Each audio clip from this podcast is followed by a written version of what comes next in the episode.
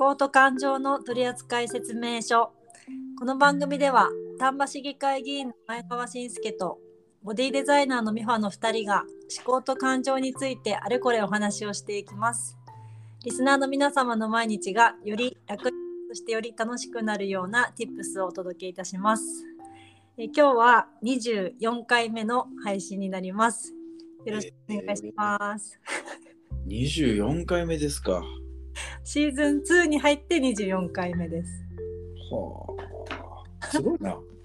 続いてますね続いてるね。細々とうん。途切れ途切れに続くってすごいよな、でもな。すごいと思っててうん。あの私もすごいけどお猿さんもすごいですねまあ、喋ってるだけやからな。いや私のしつこさもすごいし お猿さんもよく応じてくれるなと思っていや、楽しいからですよ。あ楽しんでくれてるのはすごい嬉しいです、あの、楽しくなかったら続かないからね、人間。いやそういうもんですよねそういうもんです。そう思いますはい。なんか楽しくないとか不自然なことって続かないんだなと思ってうんうんう。うんかる。はいなんか40年生きてくるとこういうことも分かるようになるんですねそうやな。だんだんこう、物事が冷静に客観的に見えてくるでしょ。そうですねそうなってますうん。そうすると、なんかな、あの、年の功というか、そんなんがあら現れてくるよね。はいそんな感じがありますねうん。なんか本当に毎回毎回楽しさの中にもやっぱり学びがあってあのうんうんうん。の暮らしの中にエッセンスとしてこういいいいエッセンスとして本当に影響があってはいはいはい。なので楽しくてまたオファーをさせていただいてるんですけども はい。あの今私の方で運営しているコミュニティがあって、うんあのオンラインのうんうん。でそこでマインドワークっていうことで毎月テーマを決めてあの、うんいろいろお話をしてるんですけどもうん。あのあのよく私たちも話をする自己肯定感の回もあったりはいはい。あと怒りの取説とかうんうん。感情について扱っている回もあったりとかして、うんで今月があの5年後の未来について考えてみようっていうことをテーマにやってたんですね。そうでなんで5年後になったかっていうかというのはあうんの、まあ、毎月ゲストとお話をしててお猿さんもね最初の頃出てくれたんですけどうん。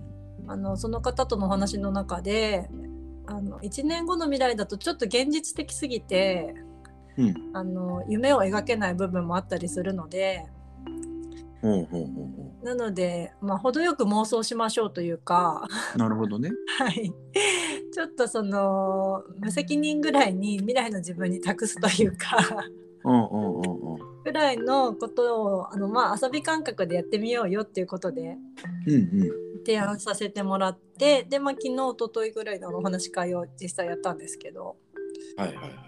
なんかその、まあ、未来を想像するのにあたっても皆さん一回過去を振り返っててうんうん5年前じゃあどうだったかなとか、うん。あ、5年前。はいうん、はいはいはい。ねお猿さん今おいくつですか？44。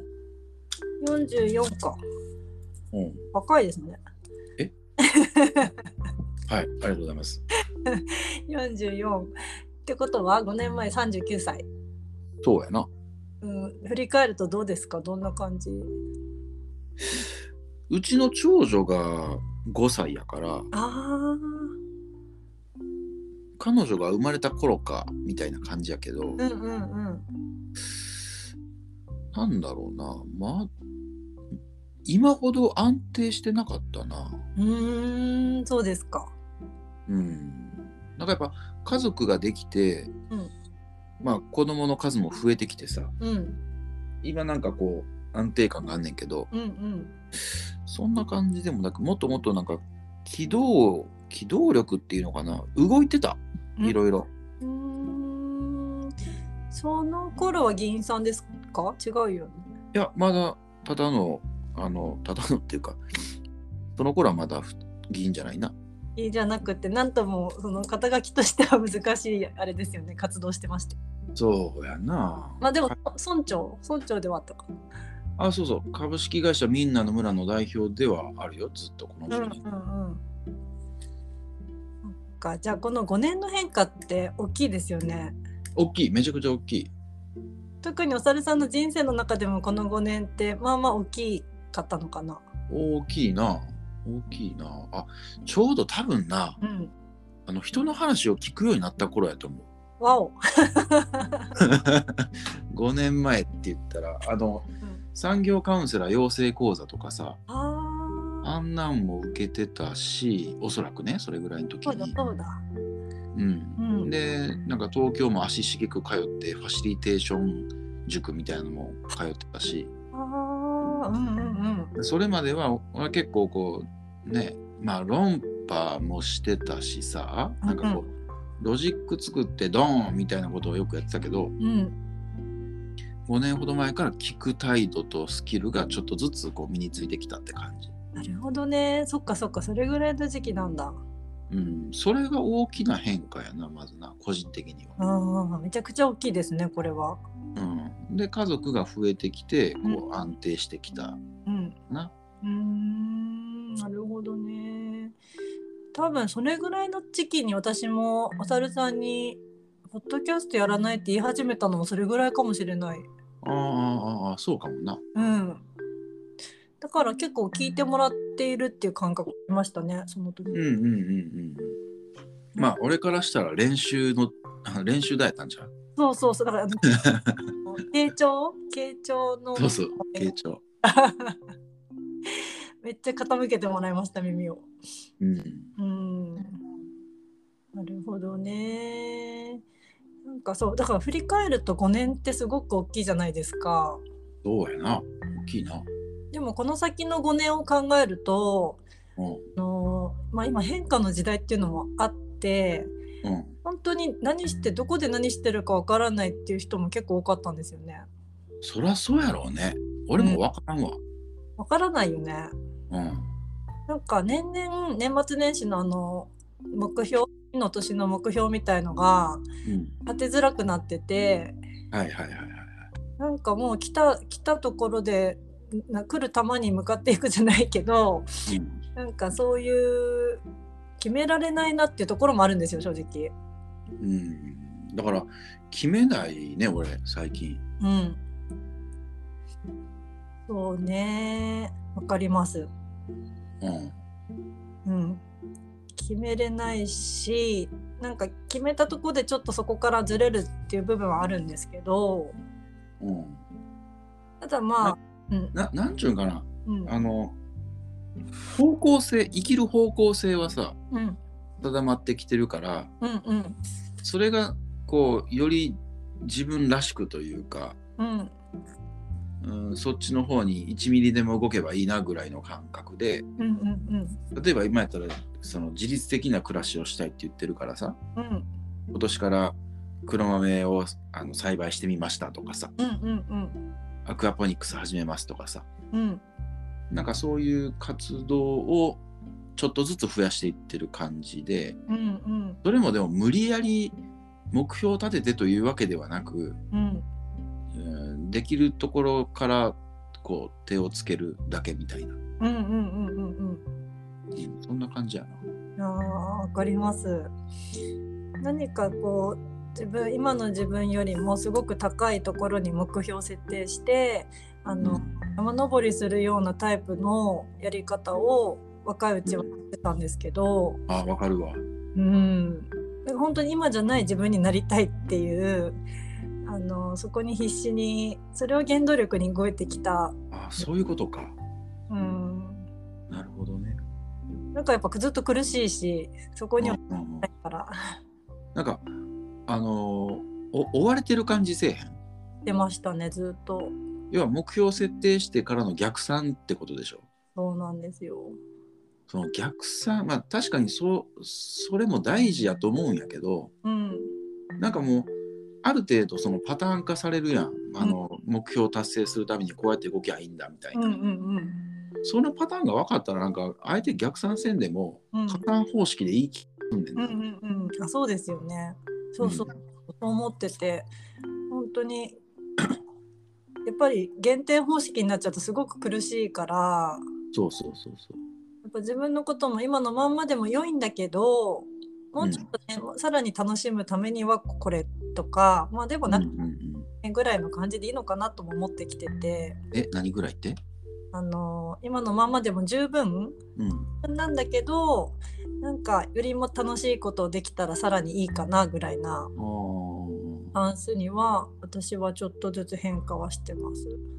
なんかな、うん、あのーまあ、今の状態で満足っていうのが続くと、うん、多分飽きるんやと思う。切るようにムズムズしてくる。うん、で飽きてきたら次なんか面白いことをやったらええんちゃうかなっていう気がしててうんうん、飽きもしてないのにうん。なんか次から次へとっていうのはうん、苦しいと思うな。そうだよね。うんでもなんて言うんですかその世の中的にはっていうか、まあ、今までの世の中なのかなもうとにかく成長した方がいいとか動いた方がいいとかうんうんうんがそういうようなムードも感じてたりとかうんうんなんか本屋さん行ってもそういう本がいっぱい並んでたりとか自己啓発系だと。うんだからなんか暇ができるとやっぱり何かしたくなっちゃったりうん。今よりさらに幸せがあるんじゃないかみたいなところにうん。なんか鼻息荒くして行っちゃうようなうん。そういう態度があの知らず知らず身についちゃってたなっていうのを思ってるんですよね。うんうんうんまあうん時代背景もあるやろうしうん。俺らの年代年代とか年齢うんうんもそうやったんちゃう？やっぱ若い頃はそれぐらいさ鼻息荒くいっとかないとうんあの年を取ってから動けないとかさうんうんななんかそうそういうのある気もすんのよね。ありますね。うん、だからまあまあよかったんちゃう？鼻息荒く言っといて。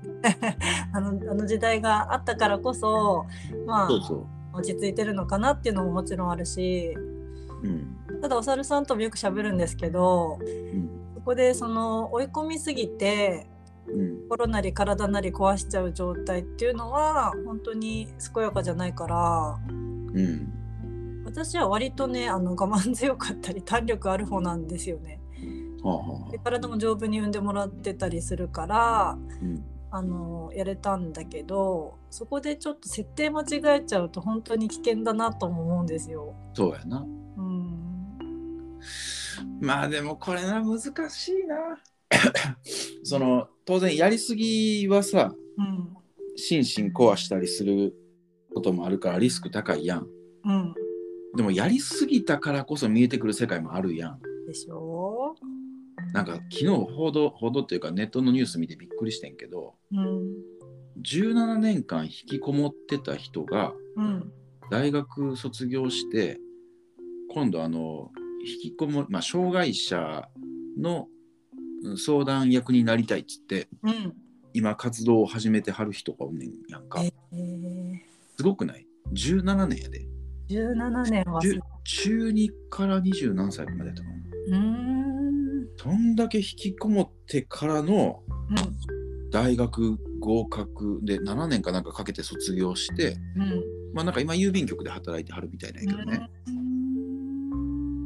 でそそういうさ相談支援員がおったらさうん引きこもりの立場からしたらうんもうその存在自体が希望やん。そうですね。俺もこうなれるんかもしれへん。私もこうありたいみたいな。うんうんうん。それって17年の引きこもりがあったからこそやんか。そうなんですよね。まあ当然その引きこもってる間バランスを相当崩してるわけやけど。うん。だからなんていうのかなまあそういうリスクをできるだけ減らす社会を目指すことも大事だけどうん。一方でそうなったからといってダメなわけでもないし、うんうん。うん、そっからでも希望が見える社会っていうのがいいよな。そうですね。本当思います。だからなんかそのまあ今心とか体を病んでる人にとっても、あのうんまあ避難場所というかうんうん羽休めするような場所にもなりたいなって思いつつうん。うん思いつつそのなんていうんですかどこまで潜れるかっていうかうん。あの暗い時期うんうんうんうん。辛い時期とかもう悶々と今すぐもうここから晴れたいんだけどなかなかできないみたいなそういうもどかしい時期がやっぱり長ければ長いほどうんその後市場に上がってきた時のうんなん役に立てる度というかそうやね。あとその人の個性っていうかうんそういうのはめちゃくちゃ発揮される気はするからうんうんうんだから根を張る作業とはまたちょっと違うけどそういう暗闇の時期っていうのももちろんね必要なんじゃないかなとは思うんですよ。そうだと思います。うんで多分それは人によってそのお役目がきっとあるのかなとも思ってて、そうやな。うんね、みんなにおすすめできないですもんねどんどん潜っそうそうそう。リスク高すぎる。高すぎるじゃないですかそのまま潜ったままね出てこれないかもしれないしそうそうそうそう。そうまあでもその闇の部分っていうのかな。うんそれを知ってると、あの幸せを感じやすいと思う。うんうんあの些細なことでも幸せと思えるというかさ。うんはい。闇を知らんかったらやっぱ些細なことは些細なことで終わっちゃうと思うよね、うんうんそうですね。うん、そこから幸せをまあ幸せにこう気づいて感じるみたいなことってやっぱ難しいから。うんうんうん。ね幸せを与えてもらうもんじゃないやん。そうなんですよね。幸せっていうギフトがあるわけでもなくって。はい。やっぱ自分で気づいて感じる気づいてっていうかまあ感じるもんやんな、そうですね。うん、その感性というのはうんうん。暗山にいる時間と比例すんのかもしれんね。そうですね。なんか昨日もねあの登山登山とかアウトドアメーカーのうん。の方の話を YouTube で見てたんですけどうんうんあの自分は山登りをこうレレジャーだとは思ってないみたいな話もしててほうほうほうほう。あの地球を感じる体験おーなるほどね。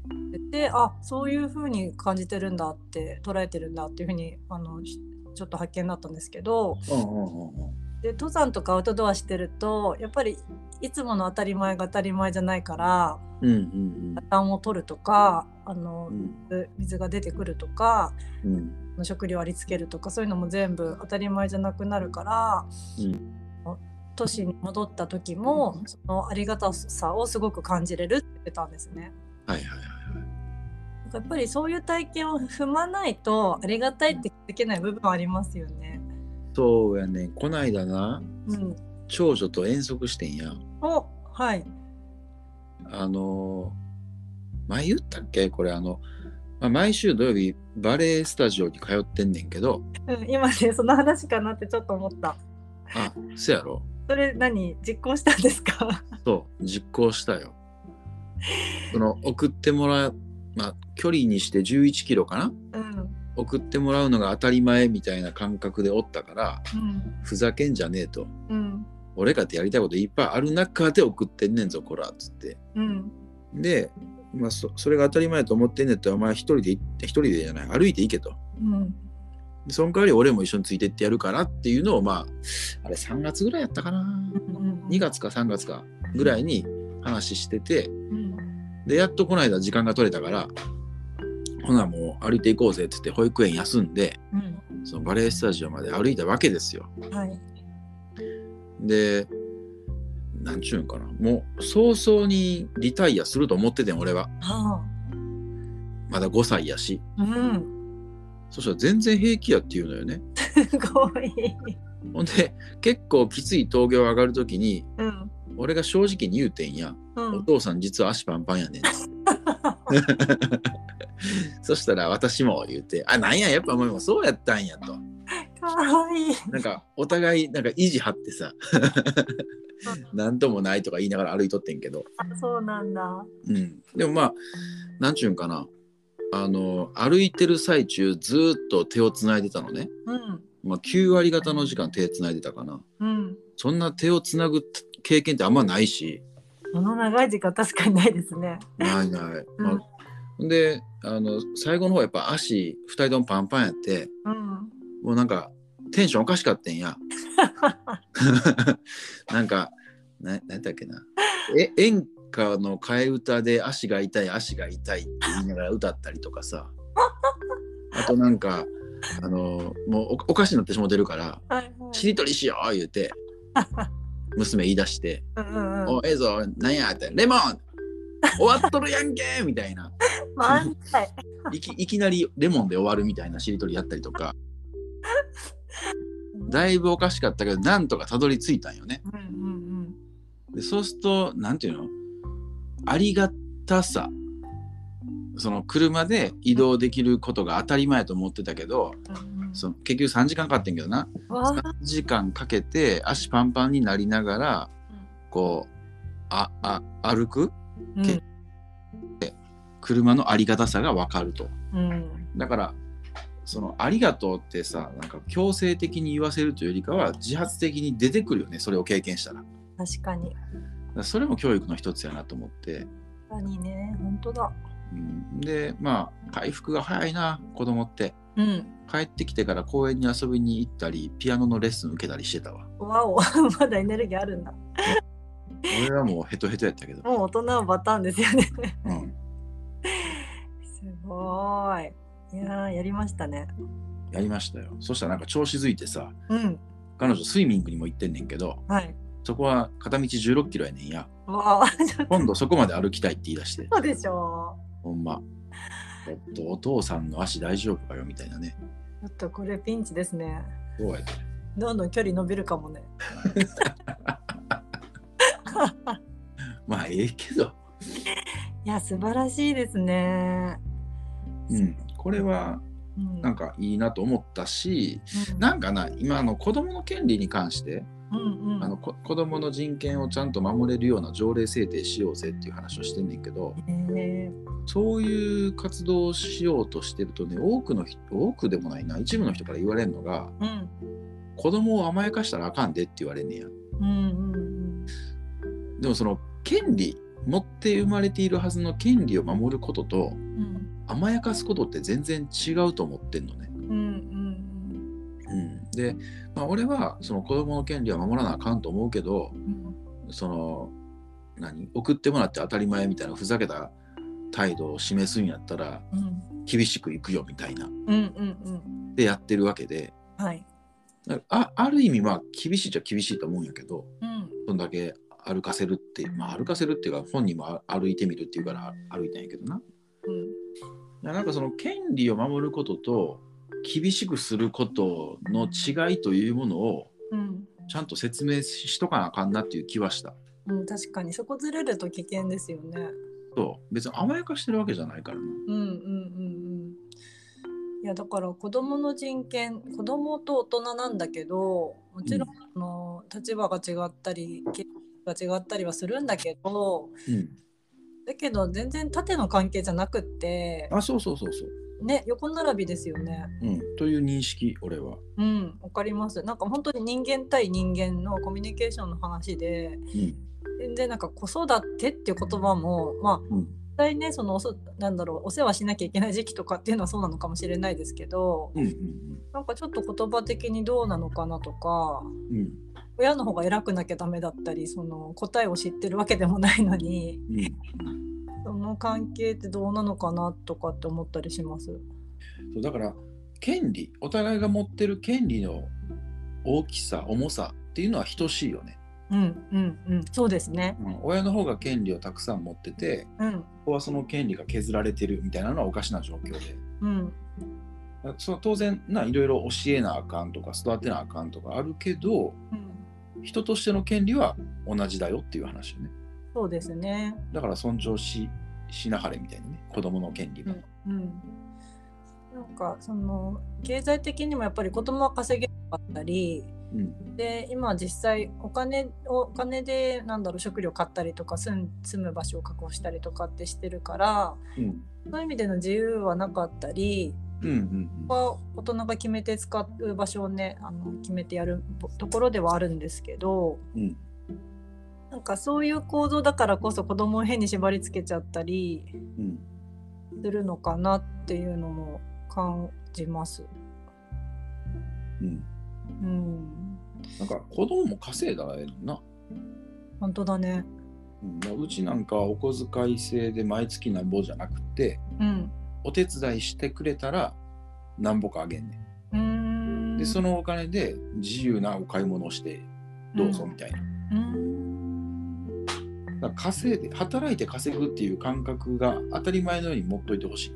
うんうんうんでそのもちろん生きていくために必要なものは親が買うよ。うんはいでもなんかカチューシャ欲しいとかさなんか女子特有のなんかあるやん。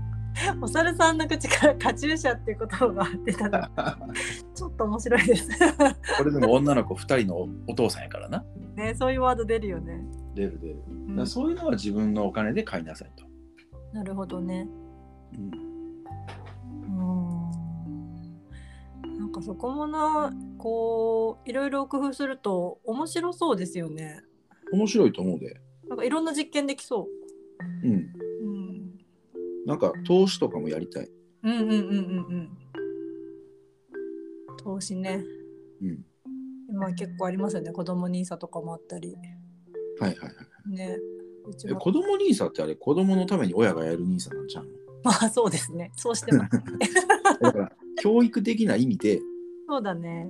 うん、そうだまあパッと今具体的なもの思いつかへんけど。うんうん生きていく術としてそういう思考もいると思うからな。確かに。その投資的な感覚は持っとくといいですよね。そうそうそうそうだからそれがなんだろう。お金でお金でやらなくてもさっきのなんだろうお手伝いしてくれたらさっきはお家賃いくらみたいな話だったと思うんですけどうんうん。まあお金だけじゃなくってこれやってくれることでこの体験ができるとかうんうん。お休みの日に、うん、とその子を主役で企画をか立てましょうとか わかんないけどなんか何かしらできそう家庭内でも。うん。うんそうそうそうそう。なんかそういう教育までをさまるっと学校に投げすぎな気はすんねわかります。学校大変や。ん大変よ。そこまでできないよね。うん、だからやっぱそこはもうちょっと親とか地域がうん子供を育成するっていうところに主体的に関わる方がええんちゃうかなとう。んうん思う。うん。でもそれを考えるとまたどんどんこう本質的な方に行くんですけどあの大人側もやっぱり余裕がなかったりとかうんうん。もう一日がパツパツでなんかもう疲弊しててうん。もう子供のそういうところまで目が向かずにうん。本当になんかその一日一日を乗り切るのに精一杯ですっていうところってうんなかなかそういう取り組み難しいんじゃないかなと思うんですよ。思います。そうなるとなんかもう暮らしの設計から見直しというかそうやな。働き方の見直しとか結構大掛かりなところになってくるじゃないですか。そうやな。ねえ。あの最近の俺がそんな感じ。うん。パツパツ。パツパツパツ信じられん。市議会議員ってこんなに忙しいんですかっていうぐらい忙しい。なのにすいませんこんな貴重な時間を。あ、いえいえ。なんかほんま忙しくて。うん。で、そうなるとやっぱり子供が遊びに来ても、うん。ちょっとごめん、今仕事やから。みたいな感じでうん。冷たくあしらっちゃうんよね。なっちゃうよね。もうそこに没頭せんと進まへん仕事があるからさ。うん。で、また家におらへんかったらおらへんかったで一緒にご飯食べたいのにって言われるしさ。うん。うん。だから、やっぱ余裕を持つっていうのは子育てにおいてほんま大事よね。すごく大事だと思ってます。子育て支援ってそういうさ、働く親とか、まあ、育てる保護者とかのうん。余裕が持てるような間接支援ってほんま大事だと思うんやけど、うん。うん。なんかあんまりそこに目が向いてないというか、うん。ななんちゅうの、その、じゃあなんでその保護者の余裕を持たせなあかんかって言ったら、うん。子供に対して、その子供の人権うん。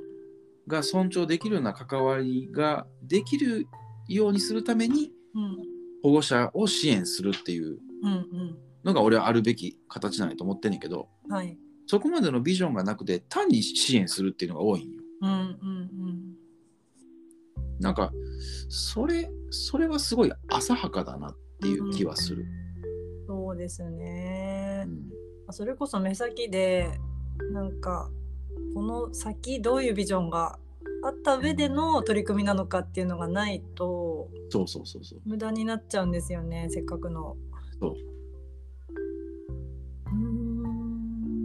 まあでも具体的にな今の保護者をどう支援するかって難しい話よねうんうんうんなんかそれもねだから今回5年後の未来ってことなんですけどうん。なんか5年後ぐらいのそのさっき言ったみたいに夢描けるような未来を描いておくことでうん。あの、まあ、今回の子育て支援の話とかもその理想の未来に近づけるためにはうん。もう今どういうことをしていったらいいのかなっていう頭でうんうん先のことに取り組んでいくと少し違うのかなっていうのも思ったりしててかその企画自体はもしかしたら一緒でもその5年後どういうビジョンなのかっていうやっぱり時間かかることもあるじゃないですか。そうやななかなか動かないこともあるしその、うん必要なものもあるからこそちょっと遠い未来を描いておくとかなんとなくでもぼんやり地図持っておくって 大事かなってあの今回思いました。ビジョンをずっと持っとくのは絶対大事よねうん、そのビジョンが多少変更してもいいと思うねんだけどな。そうそうそうそうなのそうなの。うん。ビジョンないまま毎日過ごすよりかはやっぱりずっと持ち続けることは大事だし、うん。そのビジョンと日常の生活がこう合ってんのか。うん。ビジョンって抽象的でしょ。うん。で日常の生活って具体的でしょ。はい。ここで具体と抽象を行き来してうん。そこに一貫性があるのかっていうのを振り返りっていうのかな、うん。それは大事やな。いやだから本当これからの時代そうなると本当に抽象抽象的な思考あって、抽象思考？うん。抽象思考か。抽象思考ができるかどうかってめちゃくちゃ大事だなと思ってうん、あの変化の時代だからこそもう具体に縛られてる場合じゃないっていうか。そうそうそうそう。そう。だからなんかやり方云々じゃなくてそこにたどり着ければいいじゃないっていううんあのあいや頭を柔らかくしてこないとかなりきつくなるだろうなって気はしますね。そうきつくなってる人はもう疲弊していってるよな。出ますね。なんか例えば学校とかでもさうん近年はさまざまないじめが増えてますと言うてうんネットでどうのこうのとか言うやんよく。うん言ってますね。でもネットのネットでの誹謗中傷って言ったら便所の落書きがネットに変わっただけやんか言うたら。まあまあそうですね。うん、だから具体が変わってるだけでうん抽象的なものは何も変わってないからうんその具体に振り回されずになんでその抽象的なことが起こってんのかっていうところうんの根本をいかへんかったらうん大変よね。大変だと思うん、とかなんか人権侵害もさう。うん最近はその LGBTQ とかまあそんなんもあって配慮せんやあかんとか、うんうんいや確かにそうやけどうんうん抽象度上げたら同じやんか。そうですね。うんだからそのし思考回路にいかへんかったらほんまに大変な時代やと思う。うんなんかね来る球全部違うように見えちゃうからこう そうそうそうそう。全部力で対応しなきゃってなるときついけどうん、ちゃんとたどれば全部一緒でそうそうそう。そこさえ押さえておけば対処できるっていう。そうですそうです。うんなるほどね。だから本当人間の本質の部分とかうん。そこを理解しておくってすごく大事だと思っててうんうんうん。どんなコミュニティでも言ったら人間の塊なわけじゃないですか。そうやな。だからそれ分解すればあの、うん。それぞれの人間ってこういうもんでうん。こういう環境ではこういう行動をしてトラブル起きがちでみたいな。うん。そういうのが分かってればなんか怖くないなって思いました。そうね。うん、でそういうさなんかそれぞれのコミュニティで起きてることは別々のことなんやけどうん、パターン化できるやんか。うん、そのパターン認識さえさえじゃないけどパターン認識できたらうん、そもそもの問題が結構解決しやすいんやけどうん、そういうパターン認識の力を養うのは数学やと思うねん俺。うん、でそういう目線で数学を教えたら結構ね、生徒なんかも食いつけえんちゃうかと思ってるんだけど、いや結局なんか実際使えない知識って学びたくないじゃないですか。うん、うんうんでもこれがなんか生活の中で役立つと思ったらぐんとこう意欲も湧くし。そうよねやっぱ大人になって選択する勉強の方が楽しいしうんうんそれ使いたくて学ぶわけなんでうんうんやっぱ実践とセットじゃなきゃ本当に意味ないなと思って。そうよな。